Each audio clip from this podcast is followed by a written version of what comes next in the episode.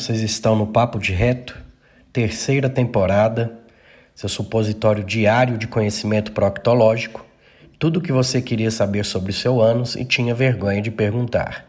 Essa temporada está recheada de convidados, muitos escolhidos por vocês, alguns novos, outros que já passaram por aqui e vocês pediram que voltassem. Vai ser muito bom, será publicado toda terça e toda quinta. Gratidão e bora lá aproveitar esse episódio.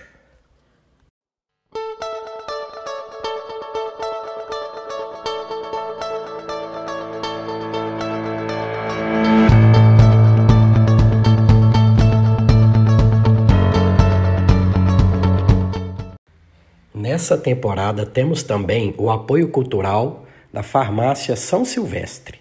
A Farmácia São Silvestre, toda a sua equipe, agradece por serem líderes de vendas, sendo eleita a melhor farmácia de manipulação da região de Mineiros. Dr. Miguel Ribeiro foi eleito melhor farmacêutico empresário de farmácia e Maria Eugênia, a melhor empresária e administradora de empresas. Ela tem as linhas ME Suplementos, ME Cosméticos e o método ME, Emagrecimento sem Flacidez, que é considerado o maior projeto fitness da região. WhatsApp 64 98417 6918 e o Instagram, arroba Farmácia São Silvestre Mineiros e arroba mariaeugênia.fitness. Gratidão pelo apoio cultural.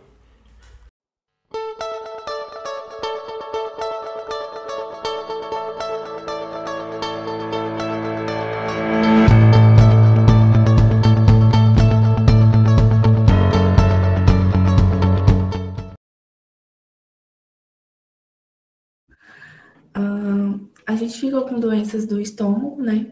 Os acadêmicos são Jefferson Soares Fernandes, Josiane Soares Fernandes, Vitória Batista de Oliveira e Yasmin Tamara Costa Dias.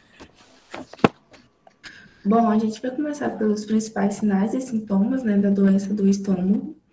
Ah, os sinais e sintomas de alarme: emagrecimento não explicado, sinais é, de sangramento, anemia, sangramento digestório, hematemes, né, que é vômito com sangue, a hemelena, que é fezes com sangue, obstrução em presença de massas, icterícia, visceromegalia ou massas abdominais. Jefferson, desliga seu áudio, por favor. Obrigada. Sinais de sangramento, é, anemia, né, sangramento digestório, hematemes, como eu havia falado, vômito com sangue, melena, que é fezes com sangue, né, é, obstrução em presenças de massa, icterícia, visceromegalia ou massas abdominais, disfagia progressiva, vômitos persistentes. Cirurgias gástricas prévias, sintomas sistêmicos e idades maiores que 55 anos. Bom, a idade Pode voltar, por favor. Bom, a idade, ela é considerada um, um sinal é, de alarme independente, pois o câncer gástrico é raro é, antes do, dos 45 anos e sua prevalência aumenta com a idade. A disfagia é mais comum né, nas doenças esofágicas, mas também pode ocorrer em pacientes com neoplasias gástricas mais proximais. O sintoma mais comum do câncer gástrico é a perda de peso, presente em 60 a 70% dos pacientes no momento do diagnóstico. É, deve lembrar também que não existe especificação na literatura sobre a quantidade de peso perdido que deve ser considerado um sinal de alarme. A anemia e o sangramento digestivo podem ocorrer é, nas, nas úlceras pépticas, né? E nos casos mais avançados de câncer. Já as náuseas e os vômitos podem estar presentes em cânceres avançados com obstrução pilórica. Pode passar. Bom, aqui nesse slide a gente pode observar né, a relação do estômago com os outros órgãos.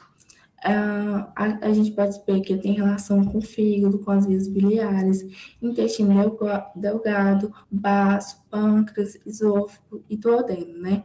Então, o médico deve saber a importância né, da relação disso, pois o paciente pode chegar com a dor, né, e apontar para o médico onde é essa dor, e o médico deve saber, né, é, qual, qual órgão, né, que está promovendo essa dor, se está tendo irradiação dessa dor, e também a gente deve lembrar que em, em condições de câncer é, pode haver metástases, né? Então, órgãos próximos a, ao estômago, né? No, no, caso, no câncer do estômago, órgãos próximos ali podem estar suscetíveis a haver uma metástase, né? Pois eles estão mais próximos do estômago.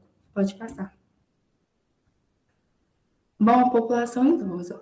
Em pacientes mais idosos, a prevalência de dispepsia varia entre 9% e 25%. Como exemplo, as indicações mais comuns para a realização de endoscopia digestiva alta em pacientes com mais de 60 anos, sem queixa de dor, mas com achado de úlcera ao exame endoscópico, foram náuseas, vômitos e azia. Um estudo documentou que 65% dos pacientes com mais de 80 anos com quadro de hemorragia digestiva alta por causa de úlceras pépticas não apresentar nenhuma queixa de dor prévia ao sangramento. É, então, é, pacientes é, idosos, né, ele, o diagnóstico deles são mais difíceis de ser realizado, porque pessoas idosas há uma diminuição, né, da sua da, da, da sua da fisiologia, né? Então, eles vão apresentar sintomas atípicos, mais difíceis de se diagnosticar. Então, o médico deve ficar atento a isso, porque é, pacientes idosos né, podem haver o câncer no estômago, e então o médico deve saber é, essas atipias, né, esses sintomas atípicos que esse, essa população idosa pode apresentar. Pode passar. É, exame e diagnóstico. A secreção ácida pode ser avaliada em condições basais, ou seja, sem estímulos, ou após a estimulação com uma gama variada de agentes. É, medicamentos que afetam a secreção ácida devem ser retirados com antecedência, como bloqueadores de hidrogênio 72 horas antes, anticolinérgicos e antiácido 12 horas e inibidores de bomba de próstata 10, 10 dias antes.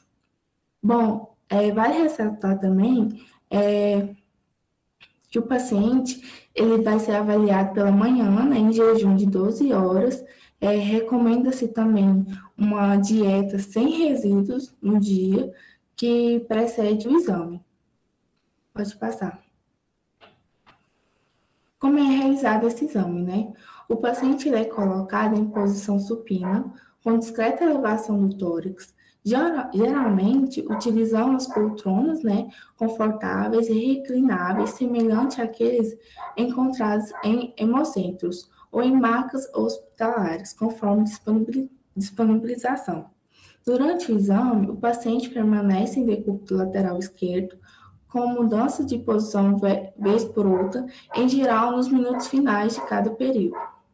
Bom, é, o paciente é, vai introduzir, né, vai ressaltar que vai introduzir uma sonda nasogástrica até o estômago, com sua extremidade distal localizada no antro gástrico, e, essa, e, o conteúdo gástrico ele é esvaziado e ele vai ser desprezado. Os testes. Os diferentes testes utilizados avaliam diferentes fases de secreção clorídrico-péptica, sendo elas basicamente dois grupos: o de provas de secreção, que avalia a fase gástrica, e o que, e o que avalia a fase cefálica. Teste, também temos o teste de estímulo direto para as células parietais, temos o teste para avaliação de estímulos centrais de secreção é, cloridropéptica e também os testes provocativos. Avaliação do esvaziamento gástrico. Encontrar restos alimentares no estômago depois de 12 horas de, de jejum é, sugere retardo de esvaziamento gástrico. E o exame padrão para fazer esse, esse tipo de diagnóstico é o método é, é, cintilográfico, que no caso ele é considerado o padrão de referência para, para análise de esvaziamento gástrico. A Helicobacter pylori é epidemiologia. A Helicobacter pylori, ou também conhecida H. pylori, é uma bactéria gram-negativa, espiralada, que coloniza a, que coloniza a mucosa gástrica dos seres humanos, desencadeando um processo inflamatório agudo. Estima-se que a infecção pelo H. pylori afete aproximadamente metade da população mundial, podendo ser detectada em todas as latitudes e longitudes do nosso planeta. Ou seja, em todo país e em qualquer lugar do mundo já foi diagnosticado alguém com H. pylori em seu estômago. O H. pylori coloniza apenas o estômago humano ou outro epitélio que tenha sofrido metaplasia da mucosa gástrica, geralmente o duodeno. A transmissão do H. pylori ocorre de pessoa a pessoa, embora ainda seja desconhecido o modo de, disseminação entre os seres humanos. As rotas de transmissão ocorram pelas, via, pelas vias oral-fecal, pela via oral-oral, oral, feco, oral ou gastro-oral, vinculados em meio aquático. H. pylori, diagnóstico. A infecção da mucosa gástrica é, pela H. pylori pode ser diagnosticada de métodos não invasivos, são testes sorológicos e pesquisa de antígeno fecal, ou métodos chamados é, invasivos, que requerem biópsias realizadas durante o exame é, endoscópico. Ou seja, para poder cravar o diagnóstico de qualquer jeito, temos que realizar biópsias. O H. pylori, doenças associadas. Bem, o H. pylori, ele, como a gente sabe, é, ele pode gerar anemia no paciente, sendo dois tipos de anemia, anemia ferro, é, ferropriva e também anemia perniciosa. A ferropriva é pela carência de, de absorção de ferro, a vitamina C, e pela perniciosa é a diminuir a absorção de vitamina D. Essas são as doenças que também estão associadas ao H. pylori. E vale lembrar que o H. pylori ele consegue sobreviver é, no estômago, que é um meio bastante ácido, por causa que ele produz um, uma proteína chamada urease, que eleva o pH do local onde, é ela, é, local onde é ela está sobrevivendo, e assim ela consegue, ela consegue sobreviver naquela área e poder se alimentar. Geral, é, a consequência mais a consequência, o fator de risco de pior prognóstico da H. pylori é quando ela faz a úlcera péptica, que é a perfuração. Mas isso é bastante raro, geralmente acomete só 5% das pessoas com H. pylori.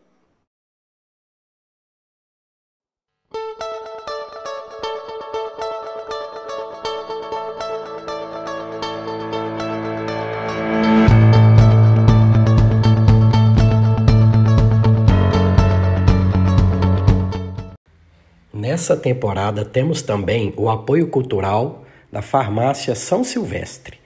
A Farmácia São Silvestre, toda a sua equipe, agradece por serem líderes de vendas, sendo eleita a melhor farmácia de manipulação da região de Mineiros. Dr. Miguel Ribeiro foi eleito melhor farmacêutico empresário de farmácia e Maria Eugênia, a melhor empresária e administradora de empresas. Ela tem as linhas ME Suplementos, ME Cosméticos e o método ME, Emagrecimento sem Flacidez, que é considerado o maior projeto fitness da região. WhatsApp 64 98417 6918 e o Instagram, arroba Farmácia São Silvestre Mineiros e arroba mariaeugênia.fitness. Gratidão pelo apoio cultural.